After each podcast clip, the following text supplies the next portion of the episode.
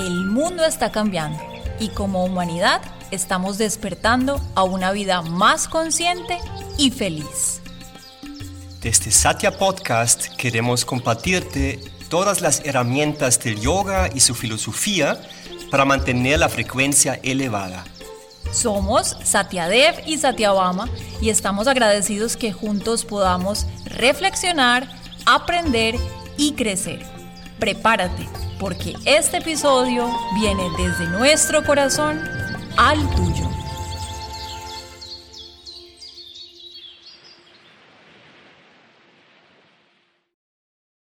Hariom, hola, bienvenidos a este SOS Botiquín Emocional. En este primer capítulo estaremos hablando de la ansiedad. Este tema personalmente me apasiona porque sinceramente, a cada manera de confesión, he podido ver en forma y en color este pequeño amiguito en mi vida. Entonces, voy a empezar con unas preguntas. ¿Les ha pasado que ustedes tienen planes de futuro o sueños o ideales, pero de alguna manera hay algo que dice que tal vez no se van a hacer realidad y llega una especie de escepticismo, incredulidad, hasta decepción. Y el título de esa emoción que nace es ansiedad, disfrazada en inseguridad. O tal vez te ha pasado que estás viviendo algo muy bueno, no sé, tipo un viaje, un proyecto, una relación, y empiezan ciertos pensamientos a llegar. ¿Cuándo se acabará? ¿Cuándo volveré a experimentar esta felicidad? Si me duermo ahora, mañana seguirá existiendo esta realidad. Y entonces nos perdemos de disfrutar y afrontar este presente por una proyección a futuro de nuestra mente. Esos pensamientos no nos sirven para este momento presente. Todo lo contrario nos paralizan. El significado de ansiedad es activamente comprometerse con nada. Es el chispero de la mente que está en el mañana diseñando lo que mejor sabe hacer, sobre todo como hablábamos en el primer episodio, cuando está la mente desentrenada, cuando está desenfocada, cuando le damos mucho espacio a la densidad de nuestra mente. Entonces, ¿qué es eso que la mente sabe hacer en esas circunstancias? El peor escenario, dibujar el peor escenario. Y eso nos impide llegar a la única medida, a tomarnos el único antídoto capaz de remover la ansiedad, que es la acción. Hagámonos más preguntas, porque me encanta porque a través de esas preguntas sacamos muy buenas respuestas personales. ¿Les ha pasado por la mente pensamientos que afirman que el resto del mundo está súper bien menos uno mismo? Viendo redes sociales, por ejemplo, uno ve todo el mundo está muy bien, viajando, con dinero, con familia, felicidad, todos menos uno. Esos son pensamientos que a veces llegan a la mente, sobre todo en el mundo en el que estamos hoy en día. ¿O les ha pasado que las personas que, por ejemplo, tenemos como referencia del, éxito o de la felicidad, pensamos que ellos no han sufrido en algún momento estos ataques de exceso de futuro que llamamos ansiedad? Pues claro que ha pasado, seguramente a todos nos ha pasado, somos más similares de lo que pensamos. Pero esto es un fallo del intelecto, porque todos pasamos por lo mismo y pensamos por lo mismo. Por defecto de fábrica, o por beneficio de fábrica, podríamos decirlo, venimos con estas emociones y con estas situaciones con las que tenemos que lidiar en esta vida. Pero a diferencia de los que han tenido más éxito, digamos de alguna manera, aparte del karma que han tenido, es que han tomado acciones. Eso es la diferencia entre una persona exitosa y una que no. Han tomado acciones. Entonces, si lo vemos así, estamos a un par de pasos de la vida que tenemos como referente. Y esto, díganme, señores y señoras, si no es un alivio. Seguramente será familiar para quien escuche estas palabras que estoy diciendo en este momento, que algunas veces vivimos como si tuviéramos que escoger entre la vida de los sueños y la mediocridad. Entonces, preferimos quedarnos ahí en la mediocridad digámoslo, mediocridad porque no estamos alcanzando nuestro máximo potencial o esa visión que tenemos de nosotros. Entonces hay como un, un, lapso entre lo que queremos ser y lo que estamos siendo ahora. Es como esa mesa sin una pata, estancados en nuestra propia insatisfacción por temor, porque nos dejamos vender la idea de nuestra mente que el escenario de felicidad y la vida de los sueños está muy lejos. Y como lo vemos tan lejos, entonces sentimos pues es más cómodo quedarnos ahí, aunque ya por experiencia sabemos que en ese estado de ansiedad, de insatisfacción, de inseguridad, no hay comodidad. Uno piensa, no me quedo acá porque es mi zona de confort, pero no hay nada más incómodo que la zona de confort. Porque está todo, todo el tiempo la mente proyectando a eso que de verdad quisiera estar haciendo, a ese escenario que de verdad se quisiera estar proyectando. Entonces, claro, nuestra mente se queja, nos da razones, incluso muy buenas justificaciones de por qué no va a funcionar eh, o por qué no es el momento, de lo incapaces o lo mal preparados que estamos, todo para no hacer lo que estamos llamados a hacer. Esa es la causa de la ansiedad, quedarnos en ese mal llamado estado de confort donde estamos sumergidos, inmersos en nuestra propia crítica interna, en nuestra propia toxicidad interna que nos está tratando de convencer nuestros propios pensamientos de que no podemos llegar ahí, que está muy lejos, que no somos capaces, que hay miedos, que hay temores, que hay dificultades, que hay retos, un montón de cosas que nos dejamos que nuestra mente nos, nos convenza de eso y nos quedamos ahí en esa zona donde decimos, no, mejor estar, estar acá, estoy más seguro, pero de verdad es un calvario, es un sufrimiento. Entonces, dice Swami Shivananda, la felicidad es nuestro derecho de nacimiento. Eso es una cosa que él dice que es espectacular. Este gran maestro de la India, desde hace muchísimos años, nos da este, este gran refrán que podemos nosotros interiorizar para nuestra propia vida. La felicidad es nuestro derecho de nacimiento. Todos estamos llamados a cumplir alcanzar ese estado de plenitud. Y eso lo logramos actuando, dar pasos a los proyectos o a la vida que nuestro corazón reclama. Todos los sabios y maestros espirituales insisten en que somos los arquitectos de nuestro propio destino y que está en nuestras manos hoy, ojo, no mañana, no en vacaciones, no cuando tenga dinero, no cuando me case, no cuando la economía esté mejor, no cuando haya menos contaminación, no cuando mis hijos estén grandes, no cuando me jubile. Hoy, todos estamos llamados a crear la realidad que nos merecemos, la que nos da plenitud y la que nos acerca a nuestra propia verdad. Y quiero invitarlos hoy a que veamos los sueños de alguna manera no como objetos que en determinado momento voy a adquirir y voy a poner en mi cartera, porque así es como nosotros tenemos los sueños, como los concebimos, sino a verlos como una construcción diaria, como una flecha que está apuntando a una dirección, a un norte. Todo lo que conseguimos en esa ruta, en ese camino hacia lo soñado, ya es el tesoro. Eso es maravilloso. El Bhagavad Gita, que es un texto ancestral, por excelencia para los yogis como un mapa para el alma en su camino evolutivo, nos da un verso que es perfecto para este momento y es una de las grandes insignias de, esta, de este texto literario de enseñanza espiritual y nos dice, solo tienes derecho a la acción, mas nunca a sus frutos.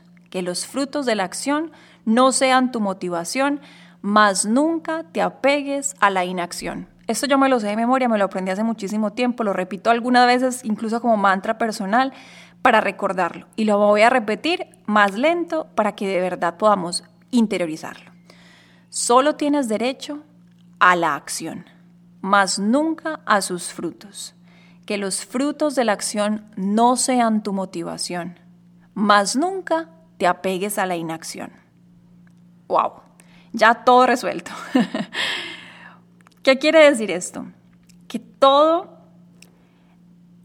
lo que hagamos, mientras se haga intencionalmente, ese es el fruto. Eso ya es la dulzura, el extracto, el regalo que nos está dando la vida. No el resultado per se, no el resultado en sí. Estoy actuando en este momento porque me estoy cumpliendo y le estoy cumpliendo a esta creación. Lo que resulta de eso no depende de mí, no me corresponde. Lo que viene como resultado, como el fruto de la acción, es independiente del esfuerzo y la intención que le estoy poniendo a lo que hago en el día a día. Pero ya estoy ganando en cada paso, en cada momento. ¿Has pensado si únicamente consideramos importante la meta final y nos obsesionamos por alcanzarla, qué pasa una vez que lleguemos ahí. Eso es algo súper valioso también. Nos pasamos la vida llenándonos de metas y objetivos, incluso a veces pasando por encima de todo el mundo por cumplir ese objetivo y llegamos a la meta y nada. ¿Qué viene? Otra meta, otra cima, otra montaña. Y entonces, pues muy bueno recordar que no se trata de la cima, no se trata de alcanzar ese objetivo final, sino el camino que llevamos para recorrerlo, porque ahí ya hay tesoros, ahí ya hay dulzura, ahí ya hay aprendizaje. Entonces vamos a, concluir esta charlita de autoconfianza para superar la ansiedad con un ejercicio. Entonces te voy a pedir en este momento que cierres tus ojos y con sinceridad te des una respuesta para estas preguntas. Primera pregunta. ¿Hay algo que te interesa hacer, que te ha generado ansiedad y por eso no lo has hecho? Si la respuesta es no, perfecto. Hasta acá terminamos el podcast. Sigue como vas. Estás haciendo todo muy bien. Maravilloso. Si la respuesta es sí, que espero que esa sea, si hay seguramente, si hacemos un muy buen scan de nuestra vida, un análisis de nuestra vida, si hay cosas que hubiéramos querido hacer o que están en nuestro mapa de los sueños o que están en nuestra lista de pendientes, pero que no, de alguna manera no nos movilizamos a encontrar la manera de actuar para cumplirlos o para alcanzar esos objetivos, porque estamos atrapados en la ansiedad disfrazada con cualquiera de sus caras, miedo, inseguridad, desconfianza, incapacidad y ya vamos para allá. Pero entonces si la respuesta es sí, vamos con dos preguntas más. ¿Sientes que tienes un 50, 60% más o menos de habilidad para lograr eso que te interesa? Dos opciones de respuesta no, no siento que de verdad esté calificado, calificada, no siento que tenga ese porcentaje tan alto para lograr eso que me interesa. Si la opción es no, no hay que desanimarse. Maravilloso. Hay espacio entonces para prepararse mejor, para tomar un curso, para capacitarse, para expandir la paleta de saberes. Eso es súper bueno, porque si el hecho de no saber cómo hacerlo es lo que me está impidiendo tomar los pasos de acción para lograr mi objetivo, pues perfecto, porque entonces ahí hay mucho por hacer, pedir ayuda, buscar, em, encontrar equipo, capacitarse, en fin. Pero si la respuesta es sí, me siento preparado con un 50-60%, fácil, hacerlo, empezar a tomar pequeños pasos, un paso a la vez, pero actuando, súper importante. Última pregunta. Esta es un poquito más larguita y tal vez requiera que saquemos un lápiz y un papel, pero vamos a hacer una lista de todos los pros y de todos los contras de hacer eso que me interesa, que no he podido hacer, o esas cosas que me interesan. Entonces yo voy a, tomar un objetivo, una meta, un propósito, un sueño, una resolución, algo que quiera hacer en mi vida y que sienta que no se está manifestando y voy a escribir todos los pros y todos los contras. Dos escenarios. Si los contras están superando en número o volumen a los pros, pues eso quiere decir que tenemos material suficiente para cambiar factores, fortalecer hábitos, buscar ayuda, hacer equipo, cambiar la ruta, darle otra nueva mirada, darle otra perspectiva. Hay mucho por hacer. Si los pros están superando a los contras, los pros de eso que me interesa, ocho letras. A, D, LAN, T. Facilísimo. Actuar. Eso es súper importante.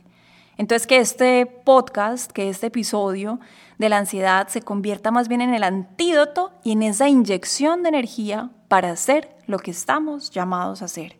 Vinimos a esta tierra a ser felices. La vida es corta y muy bella para vivir con ansiedad. Y ojo, la ansiedad es una emoción fría. Eso también es muy importante analizarlo.